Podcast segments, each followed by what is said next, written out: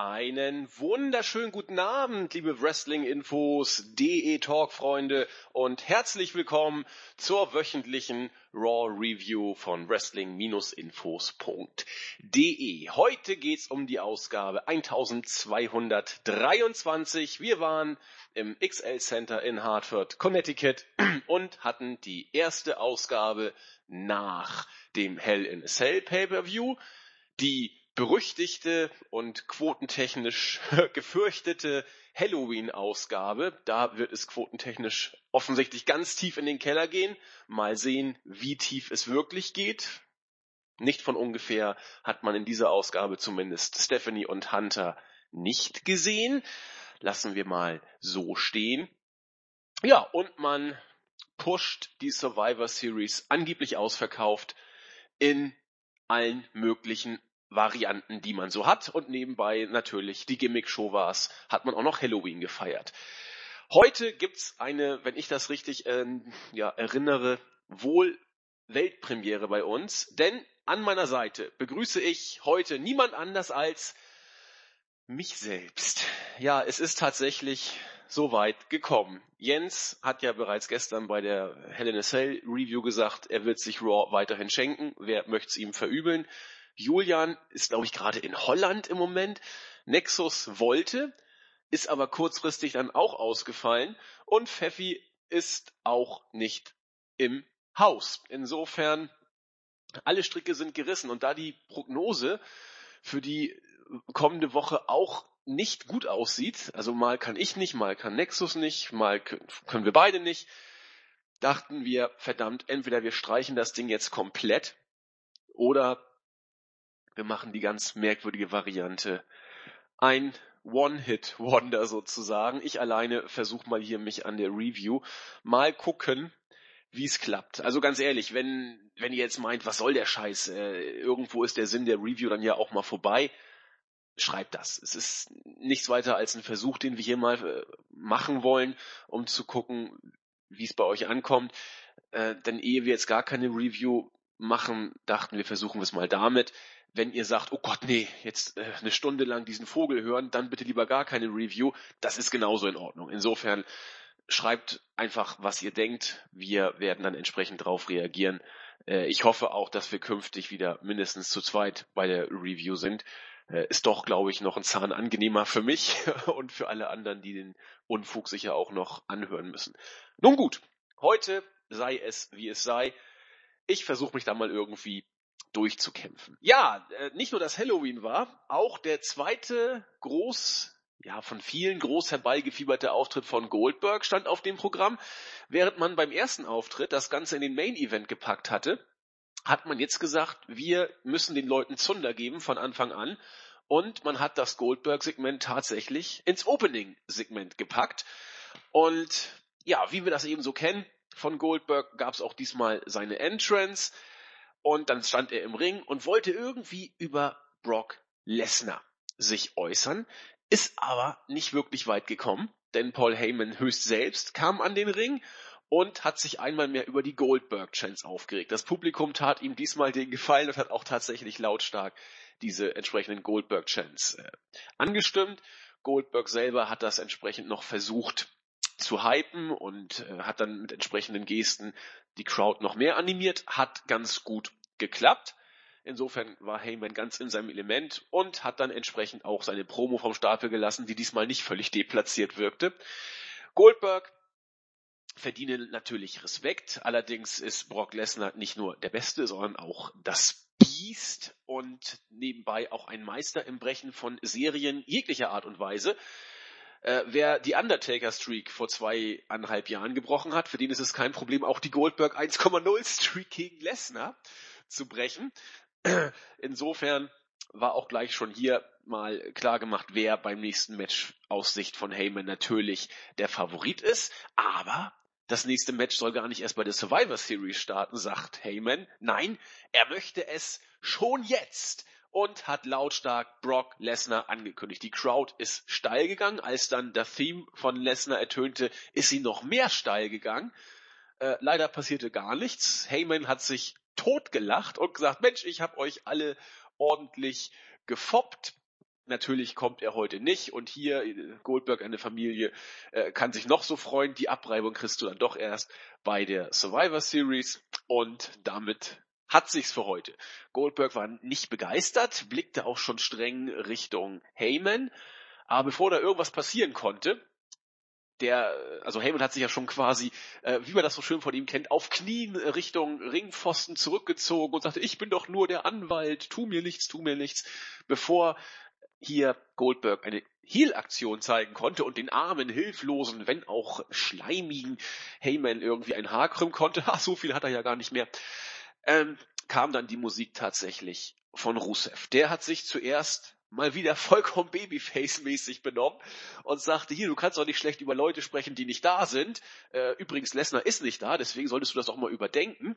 Ich bin außerdem ein super Athlet und werde dich mal in die Schranken weisen. Dann gab's einen Schlag von Rusev gegen Goldberg. Der hat ihn ja, zur Kenntnis genommen, so leicht ungläubig, genervt, hat dann aber charmant versucht, Rusev wegzulächeln. Ja, und dann wurde es botschig. Die erste Handgreiflichkeit, die Bill Goldberg im WWE-Ring ablieferte, ging ziemlich botschlastig, mehr oder weniger in die Hose.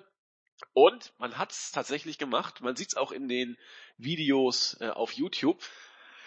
Man hat die Schere angesetzt und ein bisschen zurechtgeschnippelt. In den jetzt Highlight-Videos sieht man es in der Form nicht mehr. Aber das lässt ja schon mal viel erhoffen, was uns bei der Survivor Series da erwartet, wenn der gute Goldberg schon bei dem ersten physikalischen oder psychischen, physischen ist das richtige Wort, physischen Segment derart äh, daneben greift. Mal sehen, wie es mit Lesnar wird. Nun wie dem auch sei. Er hat dann den äh, Angriff von Rusev gekontert, hat einen Jackhammer gezeigt. Damit war Rusev natürlich vollkommen erledigt. Und dann stand er noch da, dachte, na, der gute Paul Heyman kann auch noch ein Spear vertragen und hat ihm dann ein, naja, sah auch ganz, ganz merkwürdig aus, dieser Spear, hat dann aber auf jeden Fall einen Unbeteiligten Zivilmenschen sozusagen mit einer Wrestling-Aktion mal ausgenockt. Dafür gab es dann entsprechenden Jubel. Eigentlich auch eine lupenreine Heal-Aktion. Äh, ja, wie dem auch sei. Das war das Opening-Segment. Ja, was soll man sagen? Viele haben gesagt, bis auf Goldberg war nicht viel bei der Show. Ich fand's auch in Ordnung. Er sah ja massig aus, gut durchtrainiert, allerdings auch ein bisschen ja, doch, ich sag's mal, ein bisschen alt, aber wer will's ihm verübeln mit 49, bald 50, kann man das mal machen. Booking technisch, ja, man kann natürlich drüber streiten. Rusev hier als den einzigen Heal von Format gewissermaßen zu opfern, nachdem er ja nun auch schon bei Hell in a Cell gegen Roman Reigns mit zwei Accolades, einen mit einer Stahlkette auch noch angesetzt, nicht zum Sieg kommen konnte, wird er jetzt hier wie der letzte Geek dargestellt. Äh, ja, ich will's nicht, nein, will ich gar nicht sagen, der letzte Geek ist falsch, aber so, so sehen es viele andere. Aber natürlich die Frage darf man sich stellen, muss es denn sein, in so einer Situation Rusev quasi im Vorbeigehen von äh, Goldberg plätten zu lassen? Hätte es nicht auch ein Bo Dallas getan oder was weiß ich, Curtis Axel oder irgendjemand, von mir aus auch die beiden, na, wie heißen sie denn jetzt mittlerweile, äh, Puerto Rico-Liebhaber, hätte auch beide platt machen können. Ich weiß nicht, ob es glücklich war, Rusev entsprechend hier so zu platzieren, denn, naja, es wird ihm nicht wirklich genützt haben. Ja, Goldberg soll wohl immer noch Face sein, also definitiv soll er Face sein. Die Aktion, sonst hätte man ja auch nicht Rusev als Ziel dahingestellt, klar. Die Aktion war natürlich dann gerade gegen Heyman äh, sehr heellastig. Ob das so glücklich ist, ihn so darzustellen, muss jeder für sich selbst entscheiden. Klar, man bringt es jetzt auf eine persönliche Ebene, weil jetzt Lesnar äh, sein Manager versucht zu retten oder zu rächen, ist das bessere Wort. Ich weiß nicht, ob das alles so toll ist. Natürlich, Goldberg zieht noch, das ist das Gute. Wer lange weg ist und dann wiederkommt, wird allein schon, weil er weg war, entsprechend äh, bejubelt. Ich war bei seinem Comeback extrem gehypt, fand dieses Segment auch alles andere als schlecht, aber dieser absolute Hype natürlich ist nicht mehr da, der ist verbraucht. Und jetzt äh, ist Goldberg im harten Alltag der WWE bei Raw angekommen, auch wenn er immer noch etwas mehr glänzt als die meisten, da bleibe ich dabei. Äh, solange er nicht im Ring steht und, und wrestling muss, seine Präsenz ist immer noch da. Die Crowd ist auch noch dabei wir haben ja nur noch einen einzigen Auftritt vor der Series, wo er mit Lesnar zusammen bei Raw auftreten wird. Insofern für ein One-Night-Only-Match ist der Aufbau absolut in Ordnung. Ich habe auch kein Problem damit, von wegen Goldberg klaut den jungen Talenten den Spot. Glaube ich einfach nicht, weil das wird ein One-Night-Only-Auftritt. Ich kann mir nicht vorstellen, dass die Publikumsreaktionen so dermaßen gut sind und der Pay-Per-View sich so dermaßen gut verkauft, dass man Goldberg überreden wird, noch weiterzumachen. Insofern, wenn es wirklich dabei bleiben sollte, hier einen One-Night-Only-Auftritt mit Goldberg zu veranstalten, ist das doch so, wie man es derzeit macht, eigentlich völlig in Ordnung. Dann hatten wir das erste Match des Abends. Auch das stand vollkommen im Zeichen von Halloween. Ein Trick-or-Treat Singles Match. Da ist alles erlaubt offensichtlich. Man hat da diverse Kürbisse gesehen, die auch alle dann während des Matches oder einige ordentlich zermatscht wurden. Ha, Smashing Pumpkins, ich lach mich schlapp. Äh, Billy Corgan und TNA läuft ja super derzeit. Äh, er fühlt sich auch, glaube ich, ziemlich geplättet im Moment, aber bevor ja die schlechten Wortwitze von mir weitergehen, kommen wir zurück zum Match. Enzo Amore hatte mal wieder ein Singles-Match und es ging mal wieder gegen The Club. Offensichtlich hat man die Fehde noch gar nicht beenden wollen oder will sie noch gar nicht beenden, obwohl The Club ja ihr Match bei Hell in a Cell gewonnen haben. Na gut, Enzo Amore musste wieder mal ran, hatte eine lustige Buzz Lightyear-Verkleidung an. Big Cass kam als Woody dazu. Wer drauf steht, fühlt sich hier gut unterhalten. Ich muss gestehen, das Match hat bei dieser Stipulation bei mir überraschend gut funktioniert, weil natürlich mittlerweile alle in dieser erbärmlichen Comedy-Liga angekommen sind. Ich will gar nicht mehr darüber sprechen, dass The, dass The Club hier irgendwie jetzt verheizt werden oder vergeekt werden, was auch immer. Das steht ja außer Frage. Jens hat es gestern so schön gesagt, du kannst die beiden nicht mehr retten. Und wenn man das tatsächlich auch als ein Fakt anerkennt, was ich tue und was glaube ich die meisten von euch auch so sehen, dann muss man eben damit leben, wie es ist. Und ich, ich habe es eben schon gesagt, ich fand stellenweise unterhaltsam, was sie da rausgeholt haben aus der Stipulation, äh, weil eben die Fähigkeiten von Enzo und äh, auch Luke Gallows im Ring doch äh, überschaubar sind. Also gerade bei einigen Aktionen, wo sich Gallows noch in Position stellen musste, um die Moves entsprechend zu timen. Oder wo diese unsägliche Baseball-Aktion kam, wo äh, Enzo mit irgendwelchen Kürbissen auf den mit dem Kendo-Stick bewaffneten äh, Luke Gallows geworfen hat und der quasi immer noch da rumstand, obwohl äh, Enzo gar keine Munition mehr fand. Er hätte locker auf ihn zugehen können, ihn einfach verprügeln können, aber er stand dann da rum, weil eben abgesprochen war, was jetzt als nächstes für einen Move kommt. Das war alles ein bisschen hölzern, aber wenn man über das Wrestlerische hinwegsieht bei einem Wrestling-Match, dann wird man hier vielleicht unterhalten sein oder unterhalten worden sein. Zumal auch Carl Anderson, finde ich, gut, er hat diesen schlechten Spot mit der Torte abgekriegt. Also Enzo wollte dann, was ich, einen Apfelkuchen oder was das da war, so ein American Pie gegen Luke Gallows ansetzen. Anderson wollte ihn ablenken, dafür gab es dann die Torte ins Gesicht von Anderson der Big Boot von Big Cass und Anderson fiel elegant aus dem Ring durch den Tisch, der da vorher aufgestellt wurde. Das sind so Spots, die man mal bringen kann. Von, von Anderson finde ich auch großartig geworkt, die Geschichte. Letzten Endes war es viel mehr in diesem Match nicht. Wer damit klarkommt, hat sich vielleicht unterhalten gefühlt. Der Rest sagt sich, Gott bewahre, was für ein Schrott. Ich zähle in diesem Fall tatsächlich zur ersten Kategorie. Kann euch alle verstehen, wenn ihr das zum Kotzen fandet äh, nachvollziehbar. Am Ende haben tatsächlich, ja, haben ist gut, es war ja ein Singles-Match, hat Enzo Amore tatsächlich gewonnen, äh, nachdem der gute Gallows von, oh je, von Big Cass mit einem extra großen Kürbis auf dem Kopf äh, ja, geblendet wurde und dann kam der äh, Top Rope Black Drop von Big Cass und die Geschichte war vorbei. Ja, ich weiß nicht, ob man die Fehde weitermacht oder ob es ein Halloween One Night Only Match war. Ich befürchte einfach, es geht ja, eigentlich weitergehen weiß ich ja gar nicht, denn in der Series wird es ja kein Match zwischen den beiden geben. Wäre eigentlich der ideale Zeitpunkt, sich was Neues auszudenken, aber wir wissen ja, in der WWE werden die Fäden gerne mal etwas weiter gestreckt. Na gut, wir werden es sehen. Paul Heyman sollte dann offensichtlich im Krankenwagen abtransportiert werden. Storyline-mäßig hat er wohl eine üble Verletzung davon getragen. Wir werden das weiter verfolgen. Brian Kendrick kam als nächstes heraus und hat noch einmal klar gemacht, ja, nette Leute sind zwar nett, aber sie werden nie gewinnen. Gewinner müssen auch mal zu härteren Methoden greifen und leicht illegal und hinterhältig sich verhalten. Das habe er bei Hell in a Cell gemacht. Er hat niemals die Hilfe von Perkins gebraucht. Es war quasi nur ein Screw-Segment. Er hat nur mit seinen Emotionen gespielt. Was für ein fieser Mensch gewissermaßen. Weil aber natürlich auch dem Champion ein Rematch zusteht, fand dieses Rematch um die Cruiserweight Championship als nächstes statt. Das zweite Match des Abends also ging um diesen Gürtel TJ Perkins gegen Brian Kendrick. Die beiden hatten ein sechseinhalbminütiges Match, das äh, wir jetzt nun auch schon zum wiederholten Mal so oder so ähnlich gesehen haben. War in Ordnung, nicht überragend und wenn Titelmatches sechseinhalb Minuten gehen, weiß man immer, dass da irgendwas nicht mit rechten Dingen zugeht. So war es auch hier. Während des Matches kam irgendwann eine äh, gab es ein Gewusel außerhalb des Rings. Der Count vom Referee wurde durchgezogen.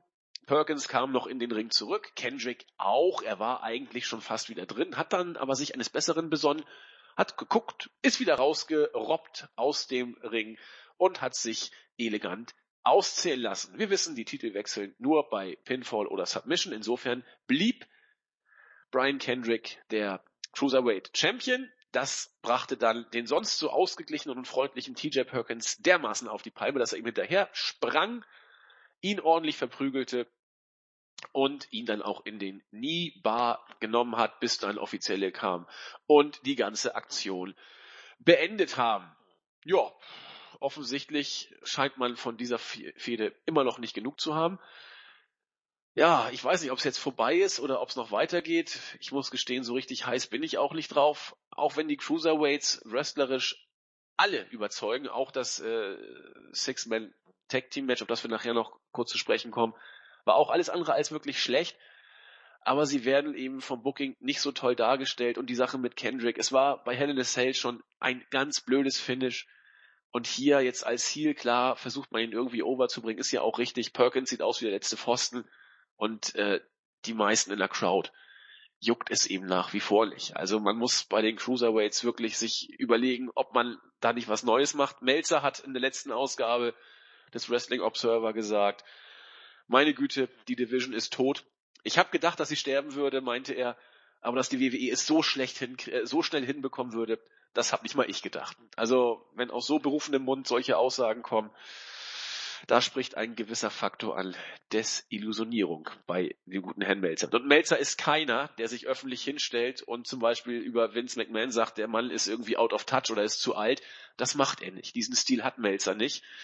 Und wenn Melzer schon so, äh, ja, zurückhaltend, traurig, resignierend äh, in einem Podcast auftritt, dann sollte man wissen, was die Stunde geschlagen hat bei der WWE, auch gerade für die Cruiserweights.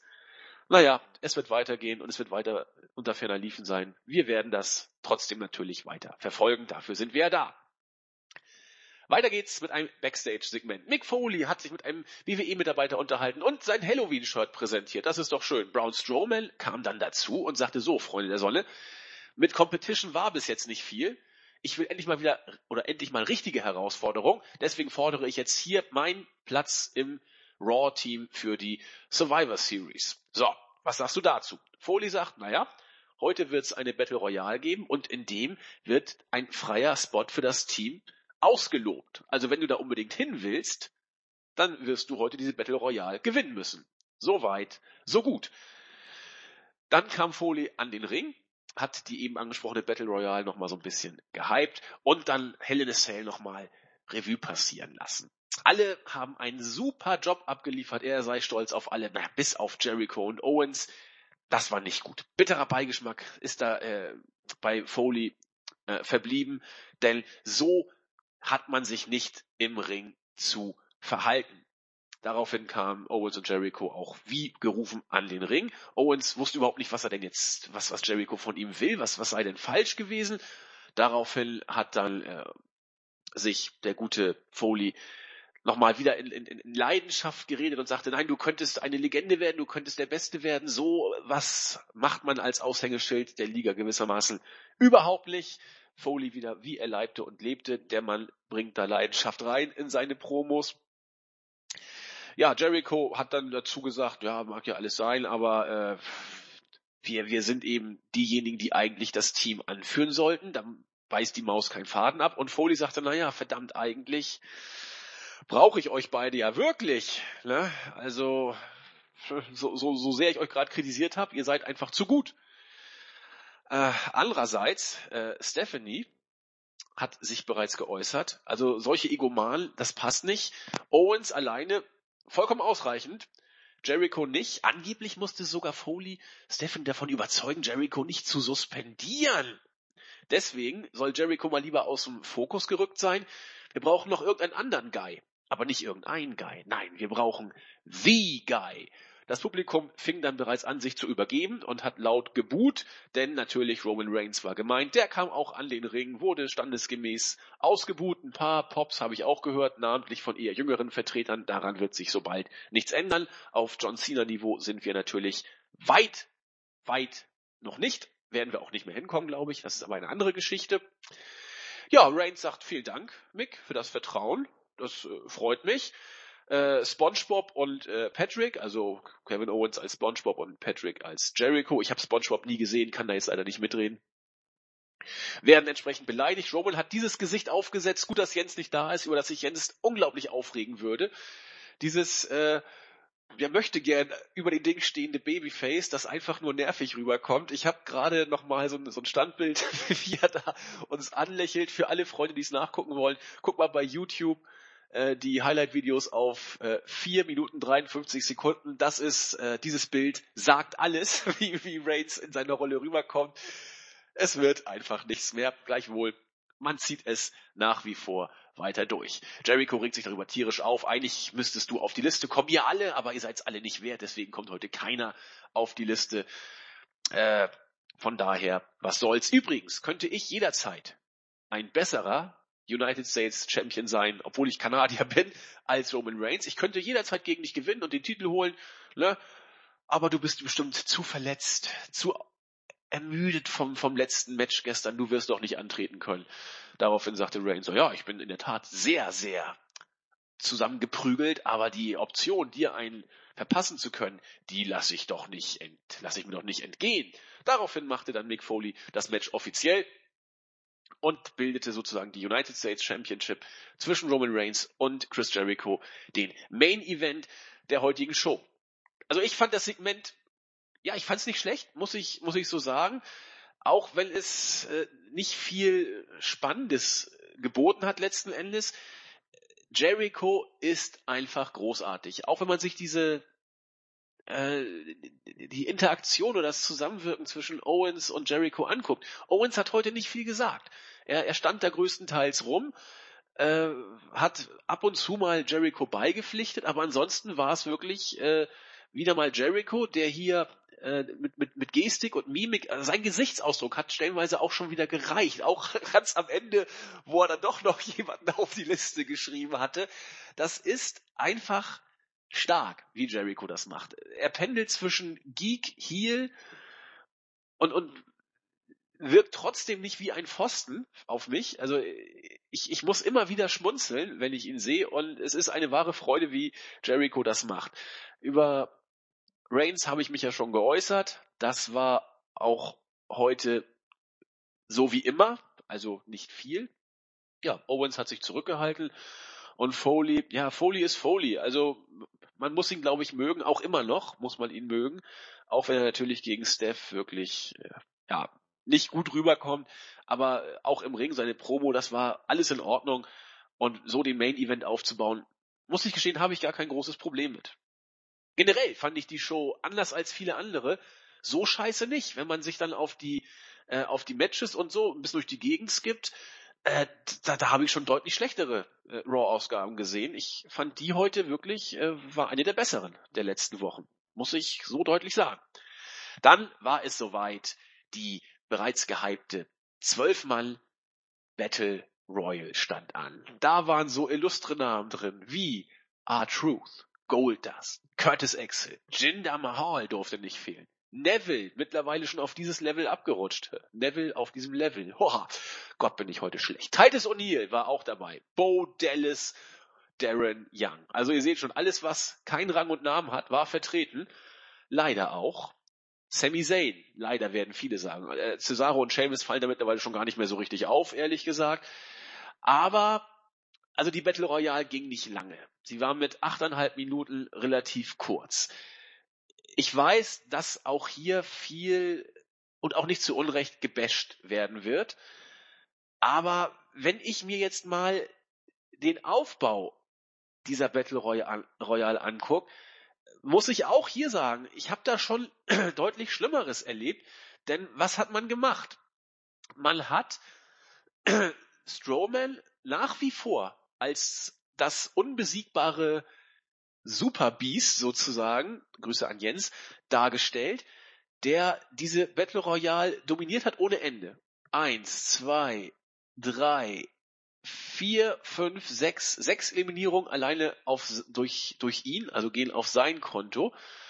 Und er, er wirkte wirklich wie, wie das Tier. Auch die, die Geschichte mit, mit Cesaro und äh, Seamus hat man, finde ich, wieder ganz putzig äh, fortgeführt. Äh, dass sozusagen Cesaro erst Seamus rausschmiss, nachdem die beiden sich dann wieder, oder Seamus hat ein Handshake angeboten, Cesaro wollte einschlagen, aber dann kam ein Sheepshot von Seamus gegen Cesaro, der konnte kontern und Seamus rausschmeißen. Daraufhin hat dann äh, Strowman Cesaro rausgeschmissen und die beiden haben sich wie immer außerhalb des Rings gestritten. Ich weiß, ist abgedroschen, ist auch vielleicht nicht so toll. Ich kann damit immer noch um, wenn ich die beiden sehe, muss ich schmunzeln. Ich weiß nicht warum, vielleicht unsere beiden fröhlichen Europäer von nebenan Vielleicht, weil es auch so herrlich gespielt wirkt. Ich bekenne mich nach wie vor als jemand, der mit dieser Cesaro Seamus Geschichte einigermaßen gut klarkommt. Und was ich bei dieser Battle Royale auch gut fand, war insbesondere das Finish. Oder generell das, äh, sagen wir mal, nicht das Finish, sondern die, die Geschichte, die man mit Sami Zayn und oder über Sami Zayn und Braun Strowman erzählt hat. Die beiden sind in der Battle Royale schon aneinander geraten, als Strowman den Helluva Kick von Zane geschluckt hat. Danach kam der Bro Kick, sodass Strowman sogar durchs zweite, äh, zwischen dem zweiten und dritten Seil rausgeplumpst ist. Das war schon so, so ein kleiner, äh, ja, Hallo-Wach-Moment gewissermaßen. Aber auch das Ende. Nur noch Zane und Strowman waren im Ring und man hat es tatsächlich so dargestellt und für mich nicht verkehrt, dass Zane wie ein kleiner Held gekämpft hat, sich festgeklammert hat am Seil und dann auch Strowman sogar dazu gebracht hat, dass er ins, ins Wanken geraten ist gewissermaßen. Äh, das fand ich richtig gut, wie man diese Geschichte erzählt hat. Letzten Endes hat sich dann Strowman noch zusammengerissen und einfach nur mit einem ja, Wurf oder mit einem Griff sich Zane geschnappt und dann aus dem äh, oder über übers oberste Seil geworfen. Er hing ja schon quasi halb draußen. Also hat mir gut gefallen, muss ich ganz ehrlich sagen, wie man hier diesen Kampf David gegen Goliath zwischen Zane und äh, Strowman aufzieht. Strowman ist nach wie vor, wie gesagt, unbesiegt gewissermaßen und äh, bei mir funktioniert es. Er kommt als als dieses Beast over, dass er nicht gut wresteln kann, ist bekannt. Wenn du ihn aber hast, musst du mit ihm auch irgendwas machen. Und man macht's mit ihm, finde ich, bisher nicht schlecht. Und auch Sami Zayn. Äh, er hat jetzt diese kleine es ist nur eine kleine Rolle. Natürlich, er wird die Fehde ja nun leider Gottes auch verlieren. Das ist uns ja, glaube ich, auch allen bekannt. Aber er hat eben diese Rolle David gegen Goliath, hat er den David, der heldenhaft gegen äh, einen nahezu unbesiegbar scheinenden Gegner versucht zu bestehen und auch gewisse Nadelstiche setzen kann. Weiß ich nicht. Kann man alles deutlich schlechter machen. Ich muss auch hier sagen. Okay. Gut. Emma Linho ja, immer Emalinho gibt es nicht. Emalina heißt sie ja. Ich weiß nicht, warum ich so brasilianisch drauf bin im Moment. Ja, sieht aus wie so ein kleines, nuttiges Popsternchen von nebenan. Bisschen bitchig, bisschen Tussi, bisschen Filmstar, bisschen Popstar. Ja, ansonsten außer ein paar hübsche Fotos haben wir nichts gesehen. Ja, mal sehen, was dann da irgendwie noch kommt. Und dann kam ein New Day Segment, das so lange große Klasse war, bis sie angefangen haben zu reden. Zuerst haben wir Big E gesehen als Karma Mustafa, dann Xavier Woods als Papa Shango. Mann, sah der geil aus. Also Woods hat das einfach drauf. Diese Verkleidung. Auch wie er dann mit den Lippen so rumgetüdelt hat, wie das Papa Shango in seinen besten Zeiten auch gemacht hat. Und dann kam Kofi als der Godfather. Äh, ja gut, mit, mit Rasta und so ja, kann man mal machen. War, war putzig von den dreien, war gut gemacht. Und dann ging es leider los, dass sie auch was gesagt haben. Es ging natürlich um das Survivor Series Tag Team Elimination Match, wo sie äh, sich quasi als Teilnehmer overgebracht haben. Dann auch äh, natürlich die SmackDown Tag Team Champs, wo es dann offensichtlich jetzt darum geht, na, die werden wohl fit sein, so viel Cracker, wie die da zu sich nehmen, müssen wir im Griff haben.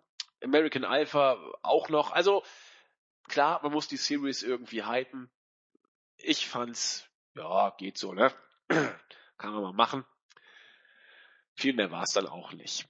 Weiter ging's mit Wrestling, wieder mit den Cruiserweights. Wir hatten ein Six-Man-Tag-Team-Match, ich habe es eingangs schon angesprochen. Rich Swan durfte mitmachen, Linz Dorado und Cedric Alexander hatten ein, ja, es war nur ein Sechs-Minuten-Match gegen Aria äh, Daivari, äh, Drew Gulak und äh, Tony Nies. Haben das Ding gewonnen nach sechs Minuten äh, und haben das gezeigt, was man eben erwartet. Viel Spots, viel High-Flying-Spots vor allen Dingen, gerade bei diesem einen äh, Dive von äh, Cedric Alexander aus dem Ring, dachte ich, meine Fresse, da muss euch doch übelst den Rücken äh, geprellt haben, weil er den Gegner, glaube ich, so ungefähr gar nicht erwischt hat und mit seinem Salto vorwärts fast auf den Rücken geknallt ist. Das sah übel aus. Rich Swan äh, durfte hier tatsächlich den Sieg am Ende holen. Nach einigen Spots hat er dann auch äh, nach einem äh, intensiven Kick gegen Nies das Ding gewonnen. Ja, die Cruiserweights sind da. Wo es hingeht, wird man mal sehen. Mal gewinnen die, mal gewinnen die. Äh, rein für, für Spots Monkeys sind sie mir einfach nach wie vor zu schade und ich verweise auf das, was ich eingangs gesagt habe. Dave Meltzer hat diese Division bereits beerdigt und das will was heißen. Nachdem wir dann eben heute gemerkt haben, wer sich für die Survivor Series bei Raw in Stellung gebracht hat, wurde uns gesagt, dass heute Nacht bei Miss TV äh, für SmackDown ein Segment kommt, wo Daniel Bryan sich diesbezüglich für das SmackDown-Team äußern wird. Wir dürfen gespannt sein. Und dann war es Zeit für unsere Women's Champion. Charlotte kam wieder auf ihrem Thron zum Ring und hat sich einmal mehr selbst in healiger Art und Weise beweihräuchert, was mir nach wie vor gefällt. Also ich bleibe dabei, Charlotte hat eine Entwicklung hingelegt in den letzten zwölf Monaten, die sich gewaschen hat. Das Heel-Gimmick steht ihr unglaublich gut, auch wenn es vielleicht jetzt langsam mal ein bisschen viel ist. Dreimal Champion innerhalb kurzer Zeit. Ob das so not tut, weiß ich nicht. Also auch hier muss ich dem guten Herrn Melzer beipflichten. Das war auch mein Gedanke gestern. Wie doof kann man denn sein, wenn man die Mädels tatsächlich als letztes rauslässt bei Hell in a und ihnen den Main Event gibt. Auch wenn es ein Triple Main Event war, klar, aber das letzte Mensch, äh, Match sollte der Main Event eigentlich sein. Aber wenn du sie schon rausschickst als letztes, dann musst du doch diesen Feel-Good-Moment kriegen. Du bist in Boston, du, du hast Saschas Hometown. Die beiden zeigen eigentlich ein gutes Match, bis auf die Spots, die sie eben verkackt haben, größtenteils. Aber meine Güte, dann gib doch Sascha den Moment. Du kannst doch, und das hat Melzer eben gesagt, und ich pflichte ihm vollkommen bei, ein Tag später bei Raw kannst du doch schon wieder Charlotte das Ding geben. Aber das sind so Momente, die kriegst du so schnell nicht wieder hin. Das war ein Moment, der einfach danach geschrien hat, Sascha den Titel zu geben. Alle wollten es. Und es war ja nicht mal so, dass du irgendwie tolle Idee, Vince, groß Heat kreiert hättest, als das Match zu Ende war bei Hell in Cell, die Leute waren einfach nur still. Es hat sie nicht aufgeregt, sie waren einfach nur traurig und konnten es nicht fassen, dass man echt diesen Moment so gewählt hat. Das war scheiße, Vince. Das war kein gutes Booking. Naja, wie dem auch sei, äh, trotz dessen, dass es sich mit Charlie jetzt ein bisschen für mich auch überlebt hat, bin ich trotzdem nach wie vor überzeugt von ihr und hat für mich die beste Entwicklung gemacht, äh, die man machen konnte in den letzten Monaten. Gut, hat sich ein bisschen beweihräuchert, wie gesagt. Banks hat verloren. Das ist gar kein Beinbruch. Sie hat Banks einfach ihre Grenzen aufgezeigt und sie soll sich nicht entmutigen lassen. Jetzt kann sie ja, wie alle anderen Mädels auch, um die Nummer zwei in der Women's Division hinter Charlotte kämpfen, gewissermaßen. Nebenbei wurde auch gesagt, dass sie Team Raw anführen wird, was ja auch eigentlich nur folgerichtig ist. Nikki Bella soll lieber Obacht geben. Damit ist klar, Nikki Bella ist ja auch nicht unbekannt. Wussten wir auch schon länger. Nikki Bella wird Team SmackDown anziehen. Ja, soweit, so gut. Äh, aber natürlich gibt's auch in jedem Team einen schwachen, ein, ein, ein schwaches Glied in der Kette gewissermaßen. Und das brachte Bailey auf den Plan, die offensichtlich als schwaches Glied gemeint war und herausgerufen wurde.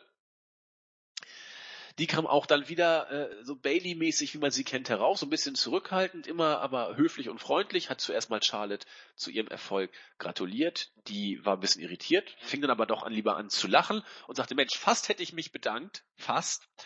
Aber naja, wir wissen ja alle, dass ich die Beste bin, so ungefähr. Darauf sagte Bailey, naja, also, also fast schon mit Tränen erstickter Stimme, so ein Champion wie du möchte ich nicht sein. Der, der Erfolg scheint ihr wohl zu Kopf gestiegen und, und so weiter und so fort.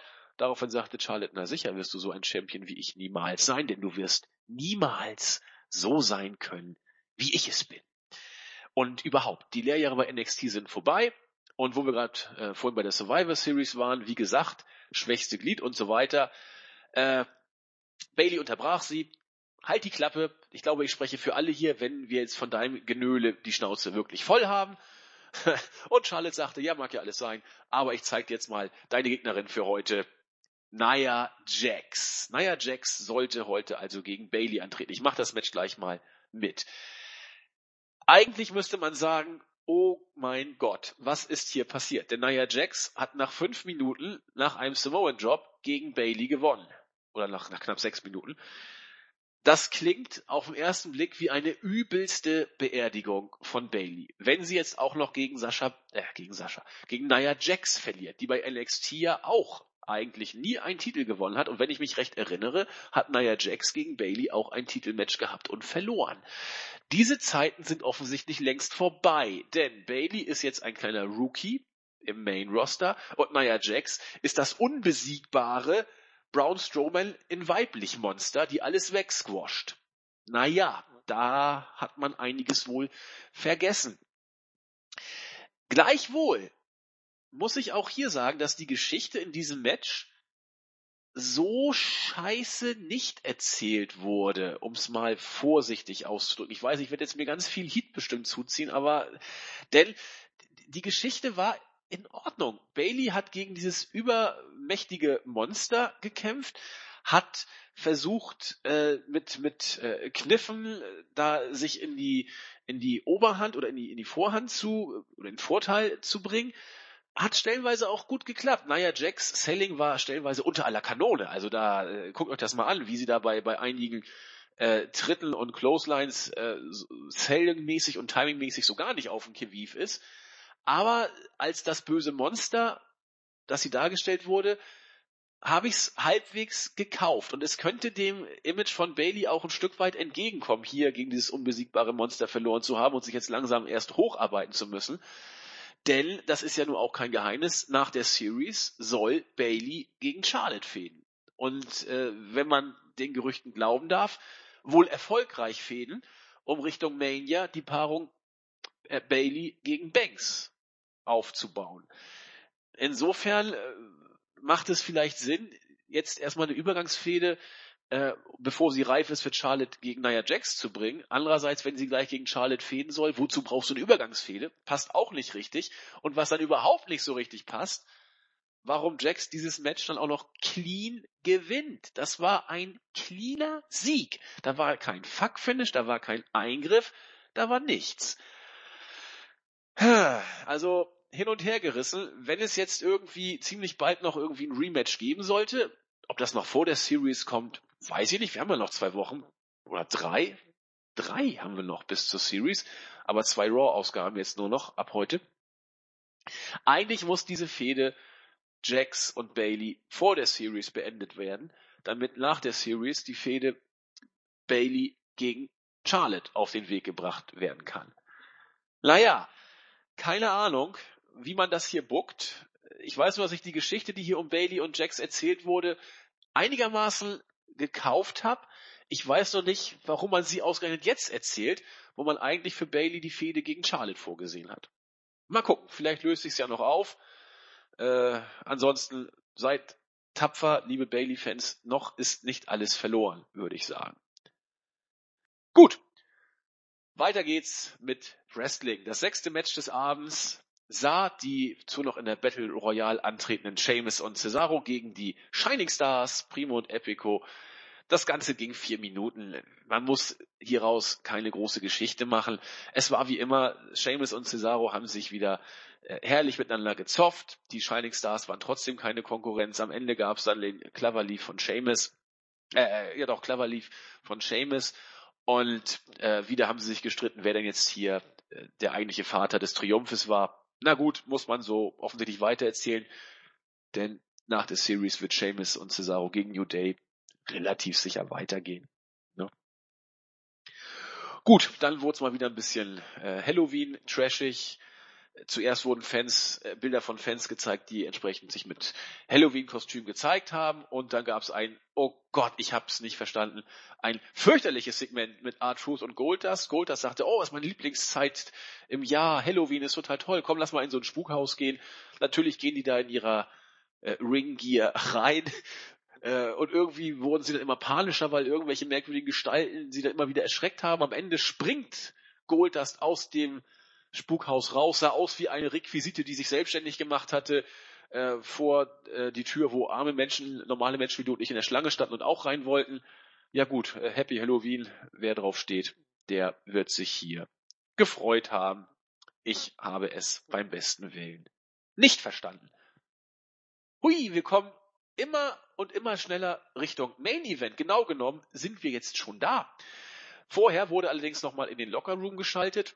Chris Jericho war zu sehen und äh, hat sich mit Kevin Owens unterhalten und machte darauf deutlich, machte, wies darauf hin, dass er diese United States Championship noch nie gewonnen hat. Wäre doch toll, wenn beide zur gleichen Zeit Championship werden und äh, Champion werden und man dann vielleicht den United States Titel in Canadian Title umbenennen könnte. Das wäre doch eine coole Geschichte, aber Owens, dafür brauche ich dich. Du musst mir heute irgendwie beistehen. Ja, so wie man es dann auch erwartet hatte, ist es dann gekommen. Der Main Event war eben die United States Championship. Roman Reigns als aktiver und haltender Titelträger gegen Chris Jericho, der von Kevin Owens begleitet wurde. Die beiden haben knapp 16 Minuten bekommen, einen, einen sehr ordentlichen äh, Raw Main Event gezeigt.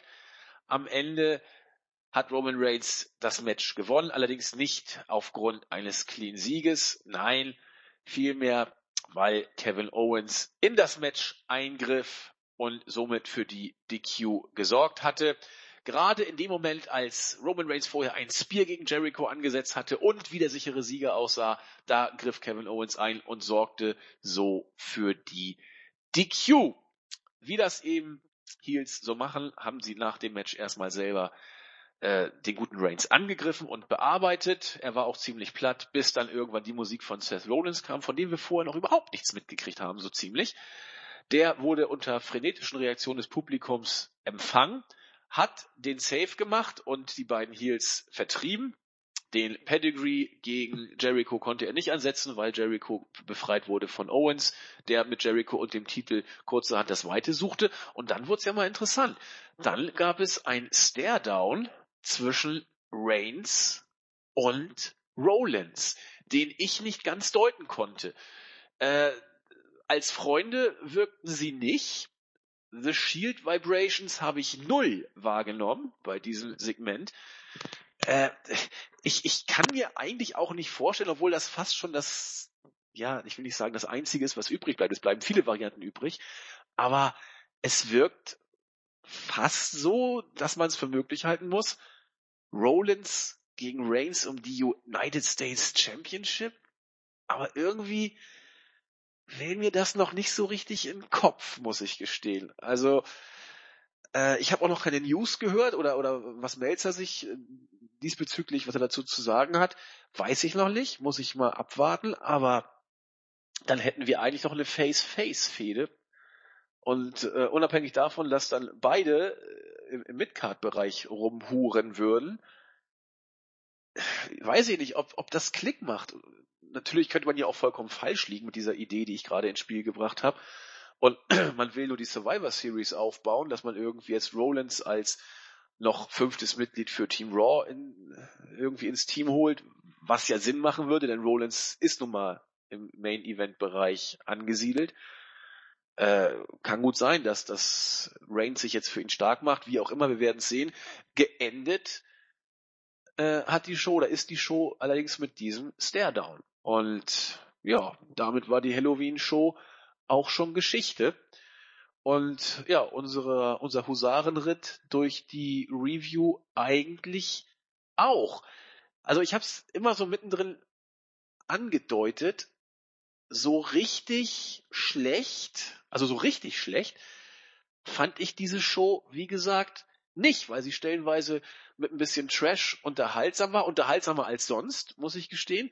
Man hat äh, einen der besseren Halloween-Shows aus meinem, aus meiner Perspektive zumindest, äh, abgeliefert.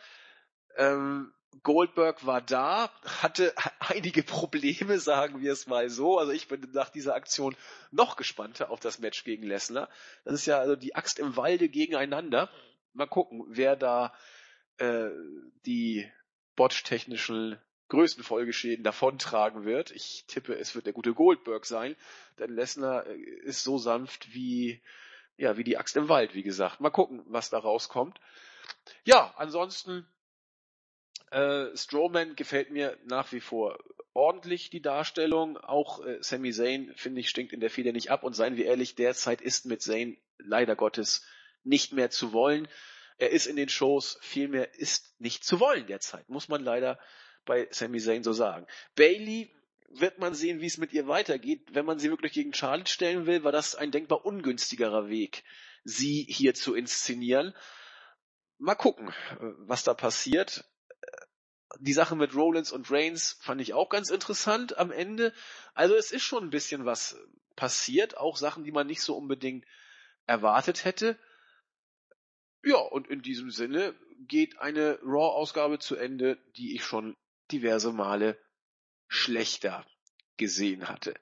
Ich glaube, damit bin ich hier durch. Ich wollte noch ein paar User grüßen.